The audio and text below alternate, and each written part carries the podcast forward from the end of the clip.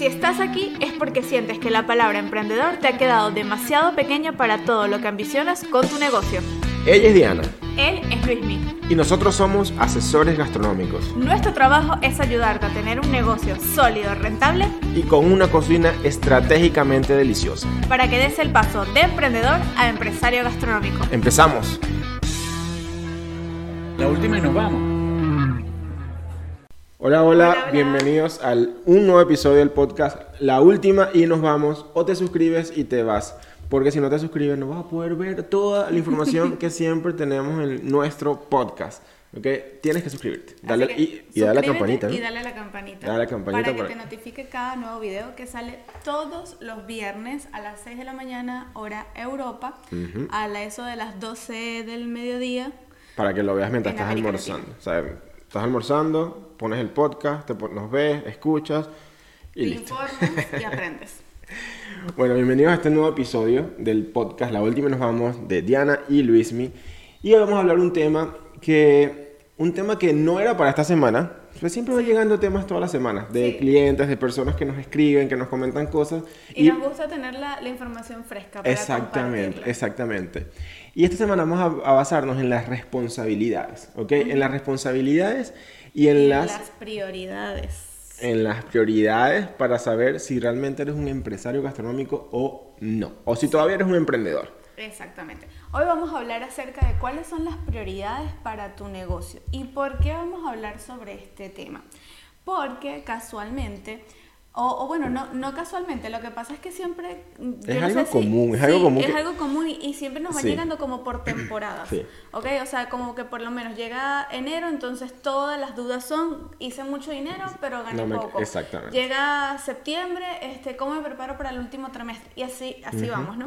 Esta semana nos llegó eh, al, al WhatsApp de la consultoría. Saben que cada vez que quieran pedir información sobre una asesoría, tienen disponible el WhatsApp en, en Instagram, ¿ok? Y nos pueden escribir directamente. Entonces, bueno, siempre que nos llega un mensaje eh, preguntando sobre las asesorías, siempre nos gusta saber cuál es el negocio, qué menú tienen, cuál es el problema, dónde está la fuga y por qué quieren hacer la asesoría. Y hoy, esta semana nos llegó un mensaje que nos llamó la atención de una persona en Chile que nos comentaba que había invertido muchísimo dinero en publicidad, en redes sociales, había hecho cursos de marketing, había hecho cursos de publicidad, pero con todo y todo de que, digamos, tenía como que el conocimiento del marketing, había invertido en publicidad, todavía no estaba llegando a las ventas que realmente quería. Y eso obviamente genera, al no tener las ventas que tú realmente quieres, genera que no tienes un negocio rentable, aunque vender mucho No significa que sea rentable. Exactamente. Pueden tener ventas de 10.000 productos al mes, no significa que su negocio sea rentable, Sí, ¿ok? porque si esos 10.000 productos les ganas un 3% únicamente, no es un negocio rentable. Para nada. Entonces, esta persona nos preguntaba, eh, ¿qué hago? Eh, de verdad, ya he como que quemado todas las, las alternativas y veo que la vía de la publicidad, la vía del marketing, pues no me está dando resultados. Entonces, obviamente, eh, nosotros siempre que, este, esta es como que la duda general y decimos, ok, perfecto, ¿cómo es el negocio? ¿Qué es lo que tiene el negocio? ¿Dónde está posicionado? ¿Qué es lo que vende? Y empezamos a hacer como un desglose, ¿ok? Acerca de cuáles son las posibles fugas, porque en realidad, por lo menos el tema de no estoy vendiendo, estoy ganando poco, no estoy llegando a fin de mes, o vendo mucho pero no reflejo, que eso fue otra, otra duda que nos llegó esta semana, estoy vendiendo mucho, pero eh, las ventas, eh, eso que estoy vendiendo no se está reflejando en lo que me está quedando a final de mes, ¿qué debo hacer? Todo eso es un problema, digamos, como que de un mismo núcleo. Sí, o sea, al final, a ver, recuerda que un negocio gastronómico está di- dirigido por cuatro gerencias, ¿ok? Muchas veces las cuatro gerencias, usted, una sola persona las tiene que dirigir, Sí. pero son cuatro gerencias por separados, ¿ok? Que es la del marketing y cliente, la de cocina, la de inventario y la de Costos. costos. Costos. Sí. Costos. El food cost, ciertamente. Entonces, un negocio gastronómico básicamente funciona con estas cuatro a la cabeza. ¿Por qué? Pero no funcionan individualmente. Y esto es un error que cometen muchas personas y en este caso, en esta, este, este mensaje que nos llegó, estaba enfocando todo un negocio con, desde una sola gerencia y no puede ser así. Sí, básicamente desde la gerencia de ventas. De ventas o marketing. Todo lo que eh, es el resultado del negocio, todo se estaba dirigiendo a generar ventas, pero generar ventas sin sentido. ¿ok? Generar ventas sin un rumbo fijo, sin un objetivo. Y aquí es cuando eh, la mayoría de los negocios comienzan a caer, digamos, como en una, en una especie de arenas movedizas. ¿Ok? ¿Por qué? A ver, en primer lugar, ustedes saben, nosotros lo hemos dicho un montón, pero no lo decimos solamente nosotros, lo, lo dicen los estudios. Un negocio gastronómico, digamos, tiene un periodo de fuego de dos años, en donde la mayoría quiebra al segundo año. Sí, pero un periodo de fuego, que esto también es algo que la gente confunde mucho, así como el 30%, que es lo que mm. máximo que puedo ganar. Sí.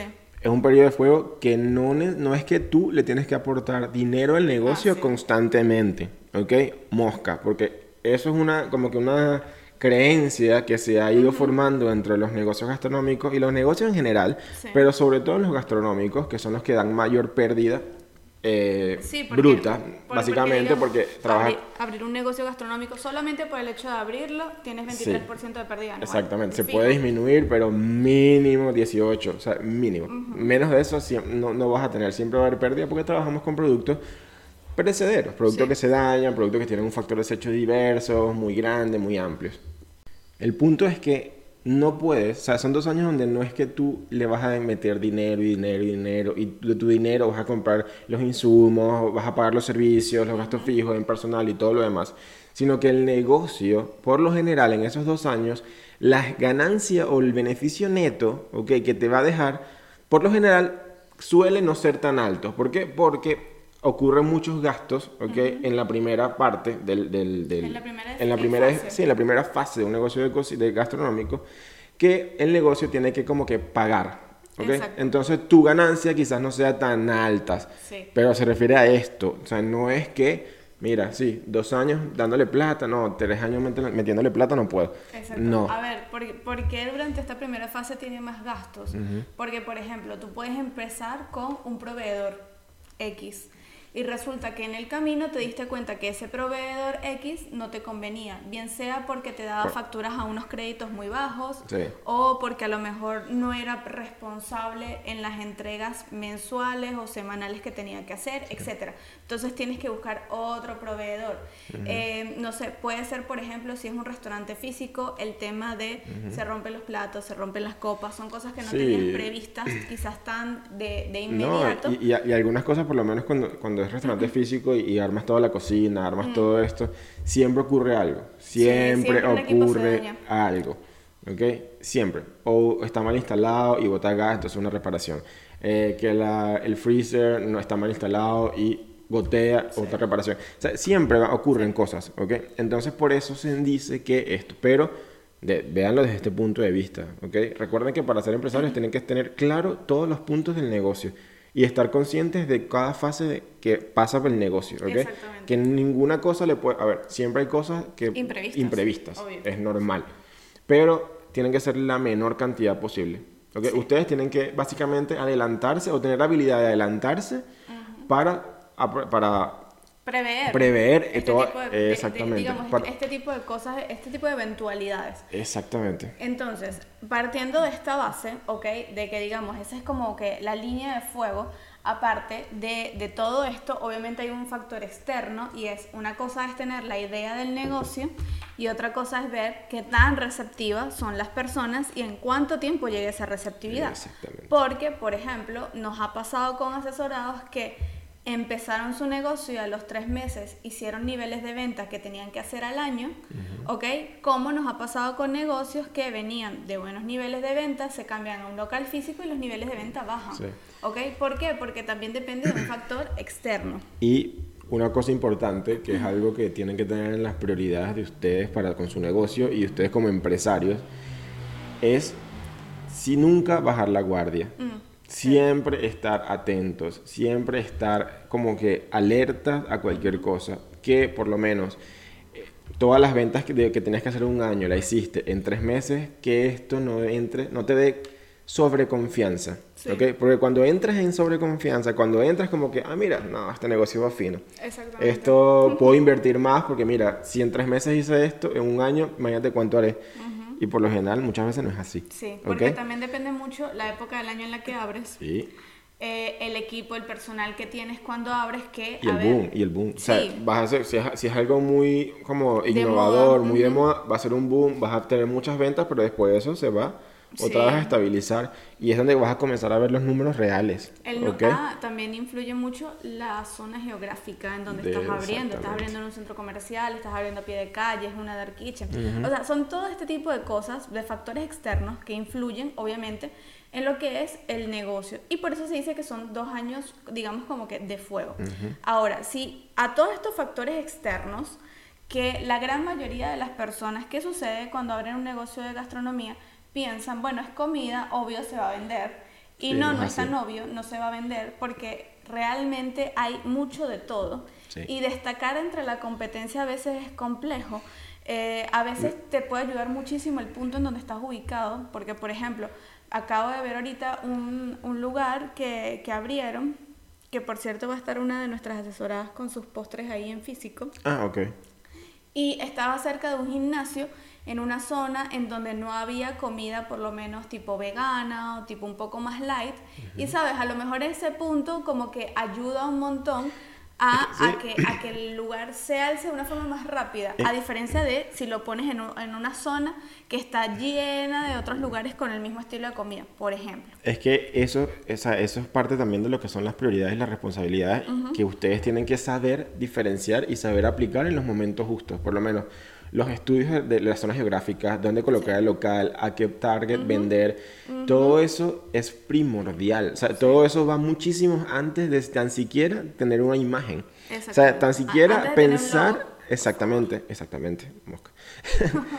Sí, antes, antes de cualquier cosa. O sea, entonces, eh, en este episodio queremos tocar ese tema en, en- en particular. O sea, Sí. queremos porque vemos con preocupación, vemos con bastante preocupación que los negocios y las personas están tardando, están, lamentablemente están pasando primero por otros gastos o por, o por caídas o otras inversiones que el- al final lo que le producen es pérdida, ¿ok? Porque no tienes el esqueleto, o sea, no tienes el- el- la estructura del negocio desarrollada realmente Sí. o bien fija. O sea, y o, una estructura... o- o sencillamente eh, lo que se ha viralizado o lo que se encuentra en internet, porque hay- vamos Sí, a ser conscientes de una sí. cosa.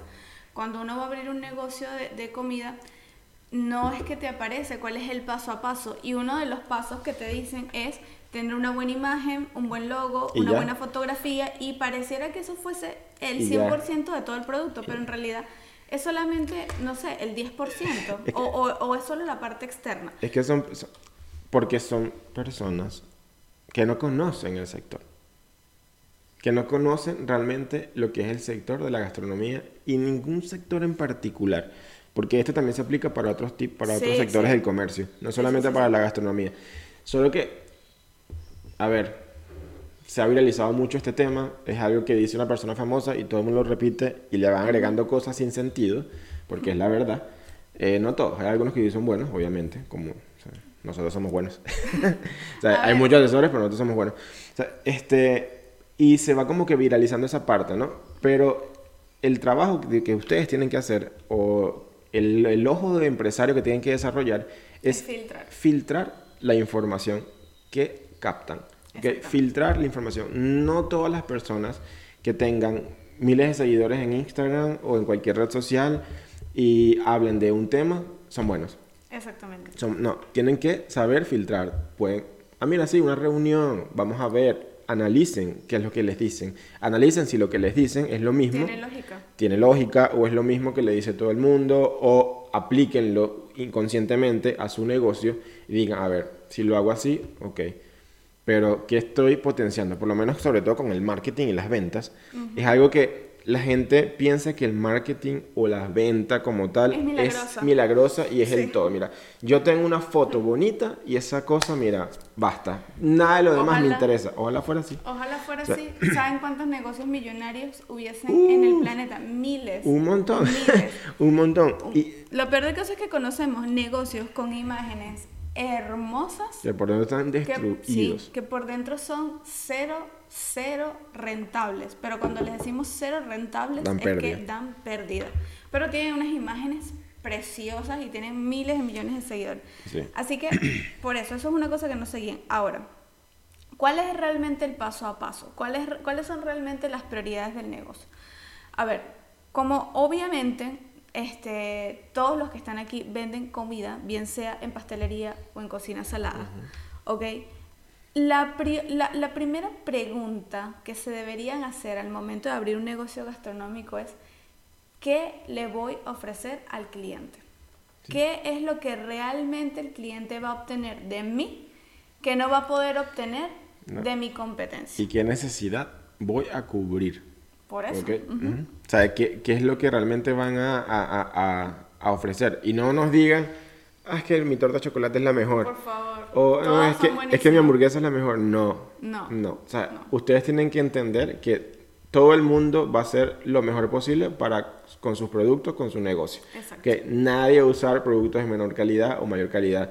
Quizás hayan unos negocios que se permitan una marca de chocolates Más Valrona, cara, por sí, decir algo, Que es carísima. que es carísima y que vale 70 euros un kilo, o y otros que tengan que utilizar, no sé, chocolate Calebut. Calebut. Que por lo menos vale unos 50 Es buena también, kilo. pero es buena también. Exacto. ¿Ok? Entonces, el producto final, si se aplica la técnica correcta, obviamente, va a ser bueno. O sea, ambos productos van a ser buenos, porque ningún dueño de negocio está apuntando. O sea, a ver, si hay personas que piensan eso, olvídate. Sea, son personas que ni siquiera tienen ética, ni moral, ni absolutamente nada. O sea, una persona que piensa, no, ¿sabes qué? Voy a comprar carne de tercera porque me sale más barata y a la gente no le interesa. Eso es catastrófico, catastrófico. Sí. Que una vez, esto es un, un paréntesis, eh, me recuerdo que habían abierto un Avila Burger en El Atillo. Ah, sí. ¿Te recuerdas? Horrible. Y a mí al inicio, Avila Burger no es que iba muy frecuente, pero me gustaba, no me parecía malo. Ah, Cuando abrieron ese local, la carne era asquerosa, sabía a cebo, sabía Era horrible. O sea, la- el pan era horrible, todo. Y nos quejamos, nos quejamos un montón con, con el gerente, no, es que cambiaban de proveedor. Esos cambios de proveedores, a ver, esos son negocios que Lamentablemente. ese es uno de los no negocios, sí, son uno de, sí, esos son uno de los negocios que tienen muy buena imagen, bueno, o tenía muy buena imagen, pero internamente no estaban tan bien. Este, ¿y qué hacen? Aplican la sencilla. Ay, ¿cómo? Es, mira, se está gastando demasiado, ¿qué hacemos? Ah, bajamos la calidad. Eso es error catastrófico. Cambiamos a un Eso no- proveedor más económico. eso no se puede hacer. No se puede hacer, Sí. ¿ok? Porque si no te está dando los números, no es por el proveedor. Es porque tú no estás llevando correctamente los costos y la administración de tu, de tu inventario, la administración de tu negocio y en general. Y eso no solamente pasa con franquicias pequeñas. De hecho, No, no. acá, eh, a tres minutos de nuestra casa, está un McDonald's. ¿Sí?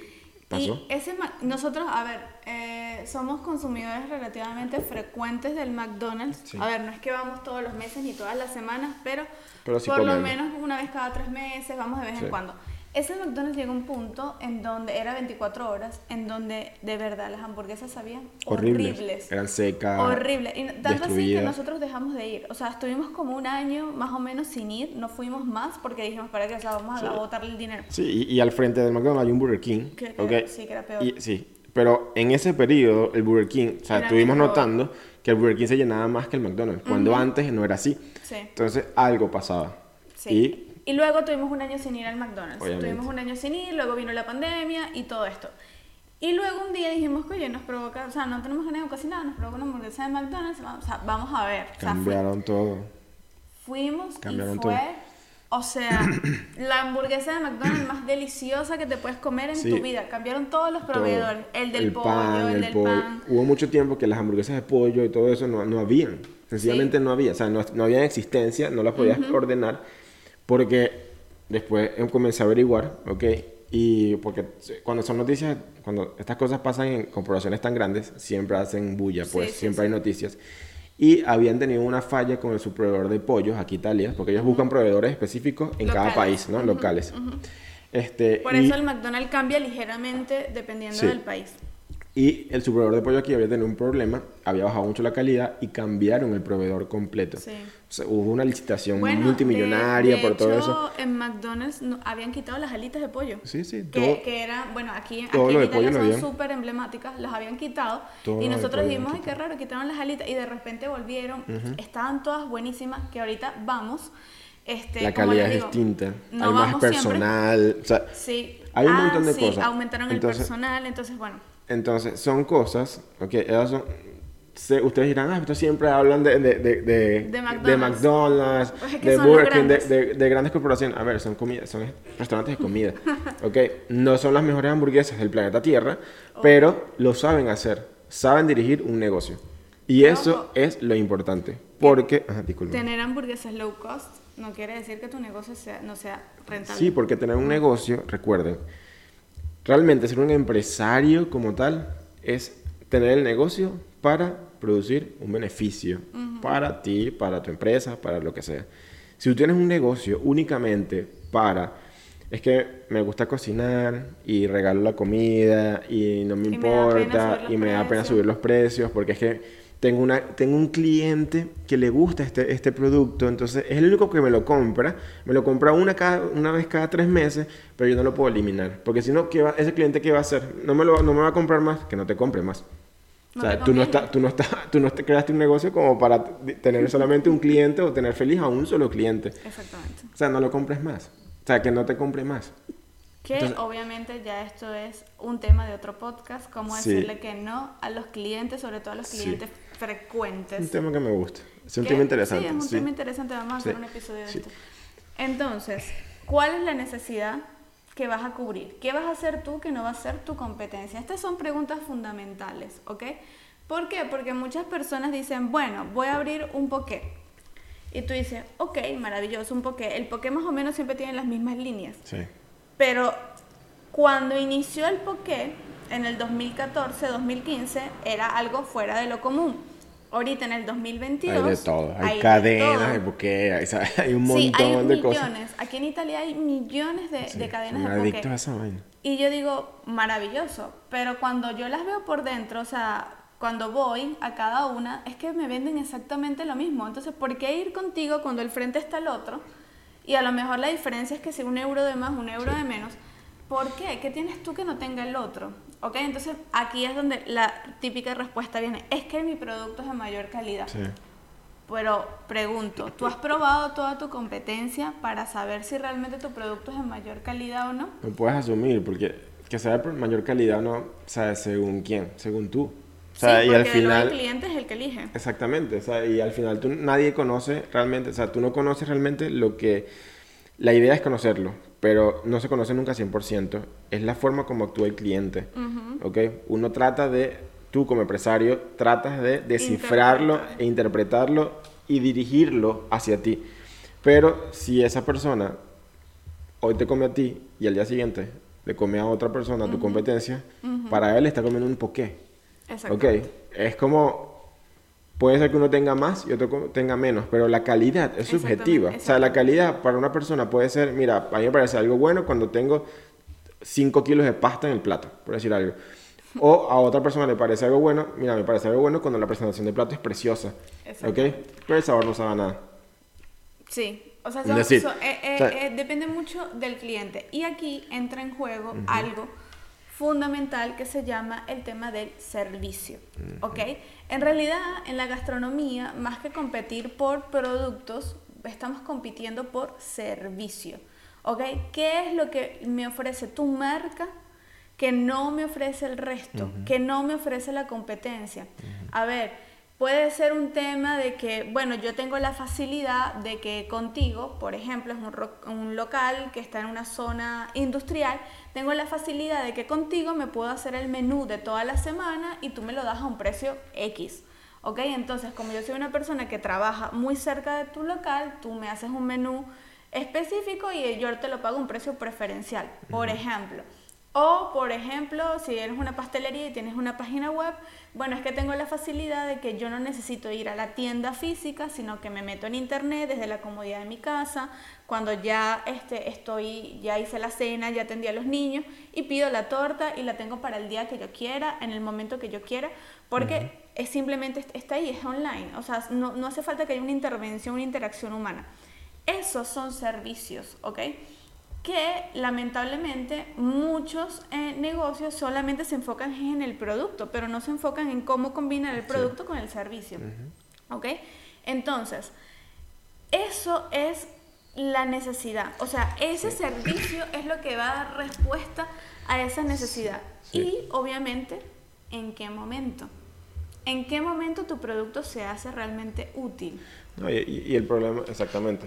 Y el problema es que lo que caen a muchas, muchas personas, porque a ver, siempre la parte del marketing te dice que es, o sea, ni siquiera te nombra esto que estamos hablando, sino que te dice más que todo como publica una foto, publica tal hora, tengo una buena imagen, tengo un logo, eh, habla chévere, habla como si fuera simpático y sin ver realmente cuál es la personalidad de la marca, cuál es la... Porque, a ver, hay marcas que son arrogantes, hay marcas que son amorosas, hay otras que son rebeldes. rebeldes o sea, y eso va a depender del producto que vendas, del cliente que quieras. O sea, es un montón de cosas, es un montón de, de ramificaciones que se crean que no solamente, que va mucho más allá de una foto bonita y una, un perfil bonito. Sí, a mí, a mí por lo menos me gusta hablar mucho de los negocios que se dedican al mundo de los eventos.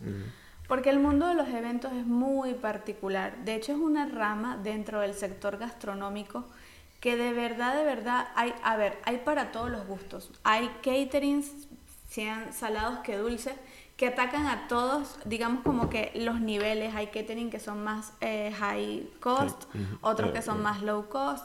La cosa aquí del mundo de los eventos, o la particularidad del servicio gastronómico en el mundo de los eventos es justamente que la elección, más allá de un tema de costos, se hace a través de qué es lo que tú realmente me vas a ofrecer, que me va a hacer que ese evento para mí sea más cómodo, sea más fácil de gestionar, sea eh, o logre con tu servicio llegar al nivel al que quiero lograr o el objetivo que yo quiero lograr en el momento. No es lo mismo la gente que se dedica a un catering para eventos infantiles a las personas que se dedican a un catering para eventos de matrimonios. Porque son dos momentos completamente distintos. Y ojo, el cliente puede ser el mismo. Es decir, el que te contrató para el matrimonio te puede contratar, para... contratar para, el, para el evento infantil y los requerimientos van a ser completamente diferentes porque son dos públicos distintos, dos objetivos diferentes. A ver, en un matrimonio obviamente tú lo que quieres es dar una buena impresión, es la presentación en sociedad de la nueva familia. Quieres que la gente se sienta súper atendida, que todo sea perfecto, que todo sea maravilloso, es el mejor día de tu vida. En el evento infantil no es que no quieres que, que la gente se sienta atendida, pero ya el, el, tema de... Es más relajado. Sí, es un poco más es relajado. Es un evento más suave. Es un evento más suave, en donde sabes que van a haber niños y los niños van a hacer desastres, entonces también tienes que tener un menú infantil y que van a comer los niños y que los papás como que sientan que estás cuidando de sus niños. O sea, ya la dinámica es completamente diferente. Entonces, esta, esta, este captar la necesidad, este captar el momento de tu cliente es fundamental. Primero, para diseñar la oferta gastronómica. Porque si tú vas a, por ejemplo, ah, ok, tengo un catering y coloco de todo. Sí, eso, eso, es lo que te iba a decir. A ver, eso en el caso del catering, ¿ok? Por eso es que hay muchas personas que, ah, no, pero es que este negocio lo hace, entonces yo también lo hago. No siempre funciona así porque tú, no tú desconoces el cliente de esa persona o ese negocio si realmente tiene, está tirando flechas al azar o está teniendo algo específico. O tiene una diana donde apuntar. E, exactamente, porque si no estarías lanzando a todos lados. Tú también estarías lanzando flechas a todas las dianas de, esparcidas por todo el mundo, porque y no está, y al final vas a lanzar 100 dianas y le vas a atinar a dos. ¿Okay? Porque el resto sencillamente no son tu cliente, no se identifican contigo, con tu marca, ni con lo que ofreces, ni con tu oferta. Sí, por eso por lo menos este, las personas que, que nos comentan, ¿no? Eh, es que yo quiero hacer tortas decoradas infantiles.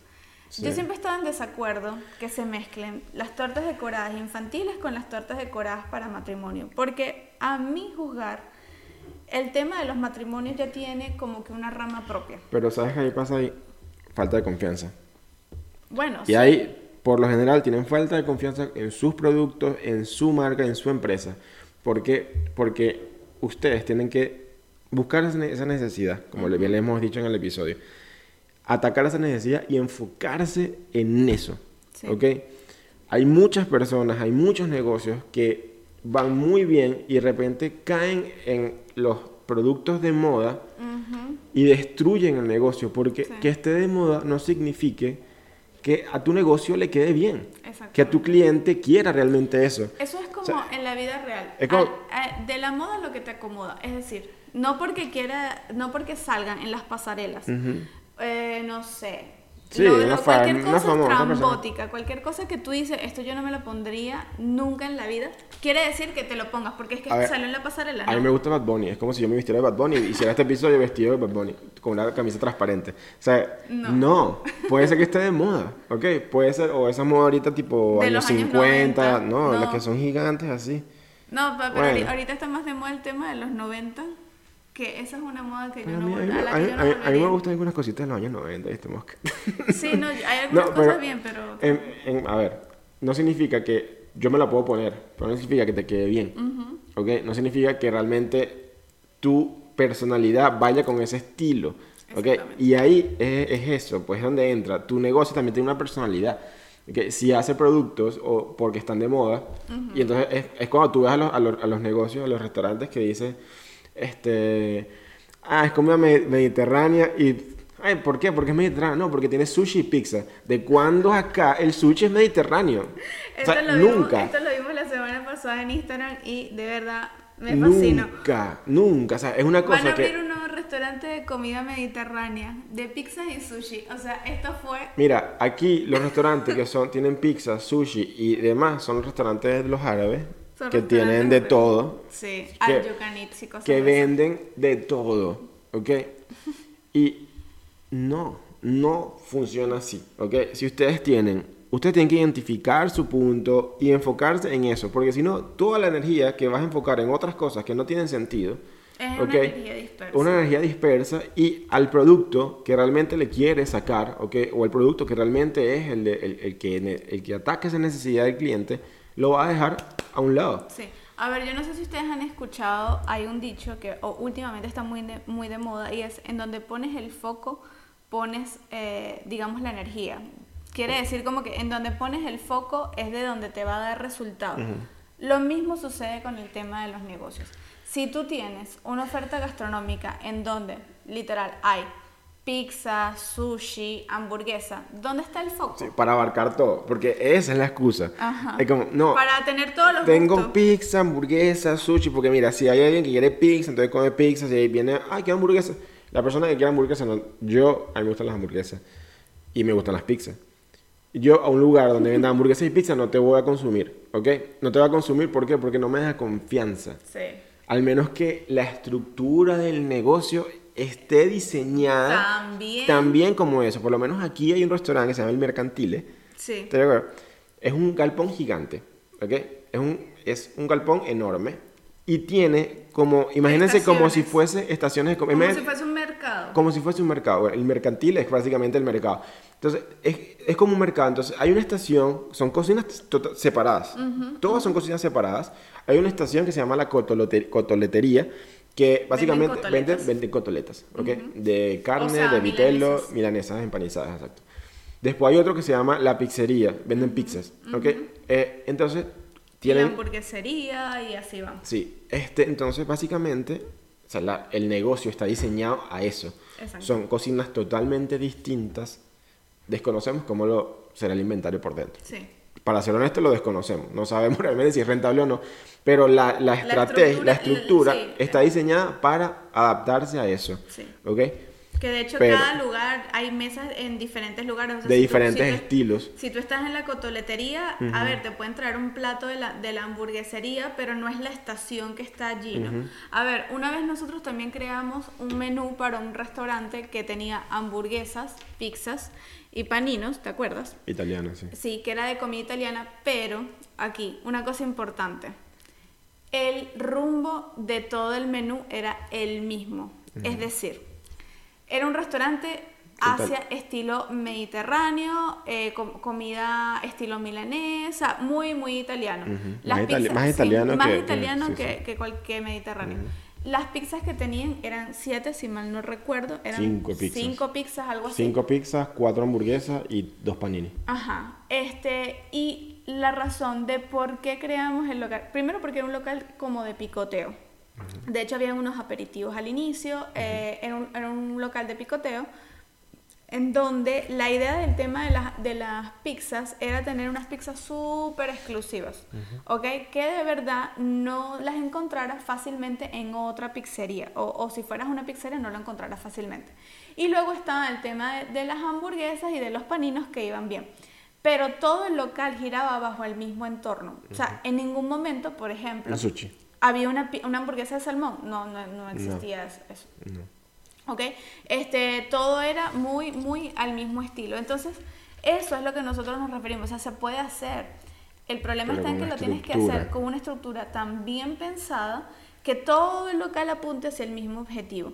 Entonces, esto es fundamental, porque apuntar hacia el mismo objetivo te va luego a llevar al siguiente paso y es los costos, establecer todo el sistema de precios. Nosotros siempre, siempre... Tan siquiera pensar en una publicidad, antes de pensar en una publicidad. Antes de pensar en una publicidad, o sea, lo, fundamental es, ok, entender el objetivo del negocio, la oferta gastronómica, ahora pasamos al tema de los costos. A ver, siempre les decimos a todas las personas que se asesoran con nosotros, a todas las personas que nos llaman a pedir información, si lo que estás buscando de nosotros es un cuadro Excel, vete a hacer un curso de Excel. Con nosotros eso no es lo que vas a conseguir. ¿Por qué? Porque los costos no son solamente la fijación de precio, no es solamente, como mucha gente dice, el, cálculo de la mano de obra. es entender, es entender e interpretar los números. ¿okay? Esos números te hablan, no te van a hablar con palabras, no te van a decir, hey, mira, no, no me estoy vendiendo, cómprame más, o véndeme más, publicítame más. No, sino te van a hablar mediante porcentajes, mediante datos, mediante información numeril. o sea, básicamente, básicamente tienes que aprender a interpretar, a interpretarlos. A conocerlos. A conocerlos, a saber cuándo te están hablando de forma, cuando están heridos, cuándo están bien, cuándo están felices, todo eso, ¿ok? Por eso es que nuestras asesorías van mucho más allá de un curso Excel de, ah, mira, sí, haz así, pon el 30%, pum, pum, pum, ya tienes el precio. Dale, facilísimo. Tener un negocio es súper fácil. No. no es, difícil. Es complicado, es complejo. Es complejo. No es difícil. es, difícil, es, complejo. Tienes que saber las responsabilidades y todas las, las prioridades que tienes que tener, ¿ok? Para un negocio. Exactamente. No es cocinar, multiplicar por 3, 30% y me voy. No. Es entender el por qué esos datos son esos, porque un producto se vende más que otro, cuando elimino un producto y cuando meto uno nuevo, o sea, sin emoción. Exacto. Si tú, ah, discúlpame. Sí, sí, sí, sí, no, no, no, no, sigue, sigue tu idea, que me gusta. Sin emoción, sin emoción, porque una de las responsabilidades que ustedes tienen con sus negocios es eh, purificarlos. Purificarlos de, vamos a hacer una palabra así, purificarlos de, de, esos elementos que no, no hacen nada. que no te contribuyen a en nada. por lo menos. Sí, que pasa mucho con las asesorías. Sí, sí. nosotros tenemos una parte de la asesoría que se llama psicología gastronómica. Porque te hacemos, te, te, queremos, o sea, te hacemos como ver o eliminar o ver la parte racional ¿okay? de, cada, de producto. cada producto para que los puedas eliminar. Sí. ¿Por qué? ¿Qué pasa? Si, si, ya hemos creado la oferta, si ya tenemos el objetivo, ya tenemos la necesidad del cliente, entendemos el momento, entendemos la oferta gastronómica que queremos colocar, hicimos el menú, etc. Ahora hay que ver si esa oferta gastronómica es rentable. Exacto. Y cómo hacerla rentable si no lo es, obviamente a través de la estandarización estratégica. Pero en la parte de la estructura de costos, a ver, la fijación de precios es la parte sencilla. El detalle está en la distribución del precio de venta. Entonces, ver si en la distribución del precio de venta, cuando vemos el margen de beneficio neto, ese producto realmente vale la pena tan siquiera sacarlo al mercado, o cómo se tiene que vender, o cuál es la estrategia, porque ajá, ¿de qué sirve todo esto? Y ustedes dirán, bueno, no, sí, el precio tal. Ah, después de que ustedes sacan el precio, sacan la distribución, ven si el producto es rentable o se estudia o se trabaja para que sea rentable a través de la estandarización estratégica, es cuando entra la gerencia de ventas y dice, ok, tengo este producto que cubre esta necesidad, que va apuntando a este objetivo, que va hacia este momento de compra, ¿cómo hago para crearme una estrategia que lo venda? Por eso es que los cursos de publicidad no le funcionan a muchos negocios. Exactamente. Porque muchos han llegado a nosotros diciendo lo mismo, ¿ok? Mira, hice un curso de marketing, de publicidad y no me ha funcionado. No tengo los resultados. Porque no tienes la estructura interna, ¿ok? Son cursos muy generales, sí. ¿ok? Muy globales. sí, muy, muy generales porque, a ver, un curso de publicidad puede ir cualquier persona de cualquier rubro. Y está bien. ¿Ok? Está bien porque te dan unas bases, pero no puedes pretender que las bases genéricas que se adaptan a todo el mundo se adapten a tu negocio como que si fuesen hechas a la medida. Además que las personas que por lo menos trabajan que si el marketing gastronómico como tal, también tienen estrategias generales como que, mira, a tal hora esto, esto, esto, da una recetica, da una cosita y eso te genera seguidores. Seguidores no son ventas. Ni clientes. Ni clientes, ¿ok? Seguidores no son ventas ni clientes. Y lo mismo sucede porque siempre, siempre, siempre nos llegan y nos dicen esta misma frase. Lo mismo sucede con los cursos de costos. ¿Qué pasa? ¿Cuál es la diferencia entre un curso de costos y una asesoría personalizada? Nuestra. ¿Qué? Sí, nuestra. importante. Porque de las demás, bueno, tenemos también cuentos que echar. Este, ¿Cuál es la diferencia? El curso de costos vuelve y es genérico, ¿ok? Es decir, en el curso de costos te van a decir, mira, no, sí, porque el precio se saca así. Primero, ningún curso, ningún curso de costos hasta ahora nosotros hemos visto que te enseñe a cómo distribuir el precio de venta y por ende gerenciar y administrar tu negocio. Porque no lo saben. Porque, sí, primero porque, no, lo saben. Nunca, o sea, las personas que dan nunca, nunca han estado dentro del sector. O sea, no tienen negocios de comida, no tienen absolutamente nada, entonces obviamente no saben cómo se mueve. O sea, no saben cómo es el día a día. O, simplemente le recargan la importancia al precio de venta y después, bueno, ve a ver tú cómo, cómo, resuelves. Que eso por ahí también está, está una caída. Sí, muchos son más baratos, pero lo barato sale caro.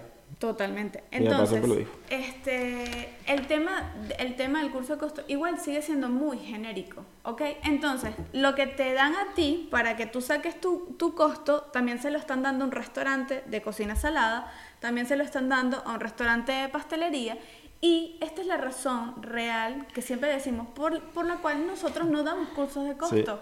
Porque si nosotros diéramos cursos de costo, primero, serían carísimos. Es que, es que todo está entrelazado al final de cuentas. O sea, tú no puedes hacer un curso de, costo, de costo nada más y pensar que vas a resolver nada. Porque si tu receta, si tu producto no está estandarizado estratégicamente, no está pesado, no tiene nada de eso, no te has tomado la responsabilidad de realmente hacer un estudio sobre eso o asesorarte sobre ese punto, la estructura que te van a dar son simplemente meter datos, datos que están errados, datos que no son rentables y al final te va a dar un precio que no es rentable. No, pero un precio que, es muy alto y no, lo vas a... eso, sino que sencillamente el curso, o sea, e, la estructura en sí es tan genérica que nunca, te va, nunca te va a decir, ajá, bueno, ese producto realmente es rentable.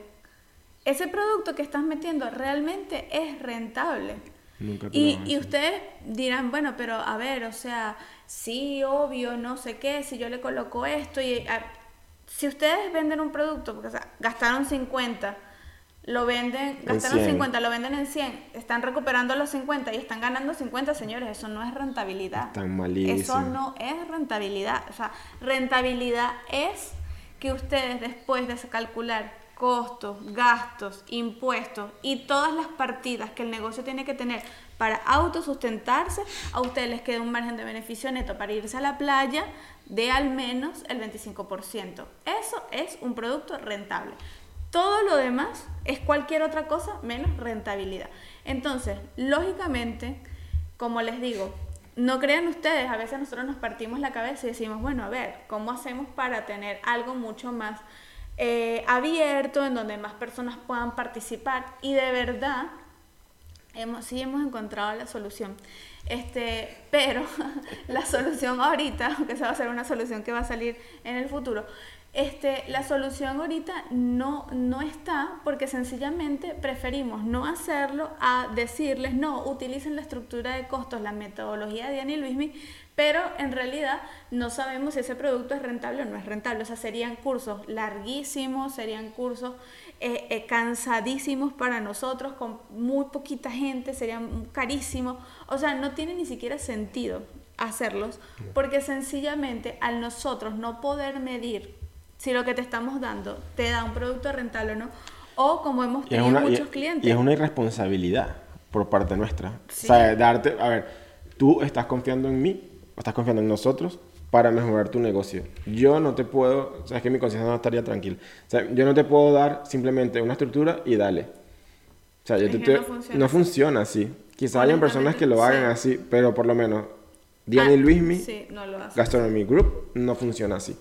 ¿Okay? Entonces, nosotros por eso nos enfocamos siempre en las cuatro gerencias y la aplicamos en conjunto. Una no puede funcionar sin la otra. ¿Okay? El marketing es importante, obviamente es importante, pero no es la prioridad del negocio. ¿okay? No es lo, lo, indispensable. Porque como siempre decimos, el marketing es un potenciador de lo que de tu negocio. Es un te potencia, ¿ok? Tengo este vaso te amplía y te amplía, ¿ok? Pero si tú, este vaso está roto, tú amplías un vaso roto. O sea, amplías más fugas. Si tienes una fuga, ¿ok? Amplías muchas más. Exactamente. Porque la, la, la estrategia del marketing va a funcionar. Posiblemente funcione, ¿ok? Y quizás tengas más ventas, quizás tengas... Sí, llega a más clientes porque esa es su función. Sí, sí. y la va a cumplir. El problema es que lo que está lo que está potenciando está roto, está malo. O sea, no, no, es como si imagínate que tú no sabes que este vaso me cuesta 5 euros, ¿ok? Producirlo. Y yo lo vendo en 5.50. O en 5.50, sí. Pero no contemplo gastos fijos. Nada más contemplo el, el material. Obviamente es un producto que va, va a ir en pérdida. Porque si le metes gasto fijo, tú vas a tener que pagar 3 euros para tan siquiera producirlo, tú el negocio. Sí. Si el marketing, va a el marketing va a potenciar eso, en un vaso son 3 euros, lo multiplicas por 1000, lo multiplicas por 100.000 productos, por 10.000 productos, al final estás potenciando una bomba de tiempo. Sí. Hace, hace tiempo hicimos un episodio del podcast que decía por qué los restaurantes que siempre están llenos quiebran. Sí. Esta es la razón de por qué quiebran. Entonces, para ir cerrando, ¿Cuáles son las prioridades? No es que hay muchas prioridades dentro del negocio, pero la prioridad esencial es poner el foco en los lugares en donde se tiene que hacer. Es decir, no puedes abrir un negocio y no saber hacia dónde quieres ir. No puedes abrir un negocio y no tener una oferta gastronómica que tenga coherencia, porque afecta tu inventario, afecta tus costos, afecta el cliente, cómo te percibe. No puedes abrir un negocio y multiplicar por tres, fijar precios por comparación, fijar precios por porcentaje de gasto, sencillamente no, no existe, ¿ok? Igual que no puedes abrir un negocio y no saber o depender, o porque esto sucede mucho ahorita, depender solamente de lo que dice Instagram. Ah, bueno, Instagram dice que hay que hacer reels, vamos a hacer reels. ¿Por qué? Porque tenemos, y en nuestro taller de ventas lo tenemos, 12 estrategias más para hacer offline para estar fuera de la línea. Y son excelentes estrategias. Lo que pasa es que si se concentra solamente en estar en las redes sociales, obviamente tienes una ventana, o sea, 12 ventanas que están cerradas. Y hacer cosas tontas, porque disculpa, tengo que decir. La otra vez vi un reel de un... No es cliente nuestro, ¿no? O sea, estaba viendo el reel, era como así, o sea, normal, pues. Lo que pasa es que siempre nos llegan muchas cosas de restaurantes, pues, y de pastelerías. Era una persona que hacía postres, tortas para niños, me imagino. Entonces era un reel haciendo la torta y de repente se voltea, sale tal y está disfrazada de la Mujer Maravilla. No, lo, Triste, lo triste no fue eso, lo triste es que solamente tenía dos likes. Sí, dos likes. O sea, son cosas que, sí. Y la inversión, porque si, o sea, te tuviste que haber comprado un disfraz para hacer eso, o hacerlo por lo menos, el material. Al final eso es dinero que vas gastando y vas perdiendo. Y tiempo. Y tiempo. Entonces, no, o sea, no necesariamente tienes que hacerlo así. O sea, no porque, no es que tengo que hacer porque me lo dice Instagram o me lo dicen las personas que saben de Instagram, entre mil comillas, que tengo que hacer reel para poder ser visible. Tampoco funciona. Busca otros medios. O sea, Instagram tiene, ¿cuántos? ¿8 años? ¿10 años? No sé cuántos. Sí, no sé. 10 años. No, sí, 10 años más o menos. Ponle 10 años. Que el mundo del comercio se creó hace 10 años. O sea, no. y igualito, ustedes ven, por lo menos mu- hay muchas empresas que el Instagram es simplemente para estar. Sí. Ni siquiera se manejan por ahí. O sea, hay, o- hay mil y un formas de potenciar el negocio. Y no necesariamente tiene que ser esa ruta. Sí. Y a ver, Claro. ustedes pueden tener una maravillosa estrategia de, de redes, que seguramente muchos la tendrán. O sea, de hecho tenemos clientes que tienen maravillosas estrategias en redes, pero nunca descarten el tema del offline. O sea, no lo dejen ir, porque obviamente las redes sociales no son el mundo completo. Exactamente. Entonces, esas son las reales prioridades de- del negocio. Eh, noso- Luis Miguel y yo siempre nos, nos debatimos y, y es, y es un proyecto que, que en verdad queremos, queremos hacer. No, y- no, Eh, eh, el, el tema de, de realmente tener algo en donde les podamos explicar paso a paso. En algún momento los que, los que tienen la guía del emprendedor gastronómico, que fue una de las primeras guías que sacamos, Mm. me acuerdo, que eh, de verdad eso fue, era como un libro. O sea, esa guía sí tenía el paso a paso, literal, Sí. de todo, ya no está disponible y, y estuvo en versión gratuita por tiempo. muchísimo tiempo. Igual los que vieron los talleres de los cursos de, de emprendedor empresario gastronómico, los tres días de emprendimiento gastronómico, que realmente dábamos un detalle del paso Sí. a paso de cada cosa.